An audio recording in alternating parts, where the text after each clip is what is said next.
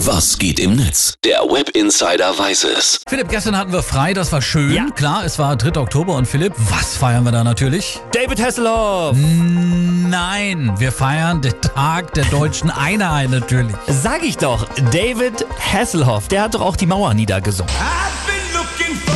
Der, der, Philipp, reiß dich zusammen. Reiß dich zusammen, jetzt hör auf bitte hier, Mensch. Was denn? Das Das habe ja- ich genauso in den sozialen Netzwerken gelesen. Die waren gestern nämlich voll davon. Patrick, Aha. der twittert zum Beispiel hier, nicht vergessen, heute mindestens einmal David Hasselhoff hören. Das ist quasi Pflichtprogramm zum Tag der deutschen Einheit. Sozusagen das Dinner for One zum Feiertag. Ohne ihn hätten wir das nämlich nie geschafft. Also wenn, dann war das wohl mindestens eine Gemeinschaftsleistung. David Hasselhoff und die Scorpions mit Wind of Change.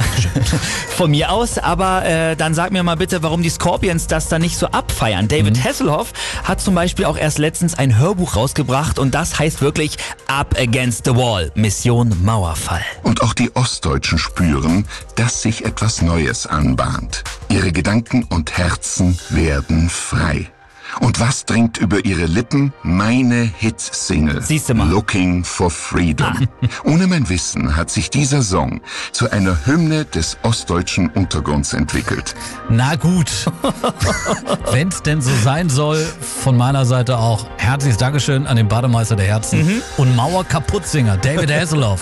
Na also, und äh, guck mal hier, die User haben The Hoff sogar auch persönliche Schicksale zu verdanken. Ja, Böse. Miezekatze, äh, Katze, die schreibt, ohne David Hasselhoff hätte ich meinen Mann ja niemals kennenlernen können und dann hätte ich irgend so einen Ronny oder Holger aus Volkmarsdorf heiraten müssen. Danke David für dein Looking for Freedom, David for President. Ja, und wenn David Hasselhoff dann irgendwann stirbt, dann bekommt er am besten ein Mausoleum direkt im Obergeschoss des Brandenburger Tors und wird am Tag der deutschen Einheit feierlich durch Berlin getragen. Na, wäre doch mal ein Top-Vorschlag, oder? Also, wir alle haben gestern den Tag der deutschen Einheit gefeiert.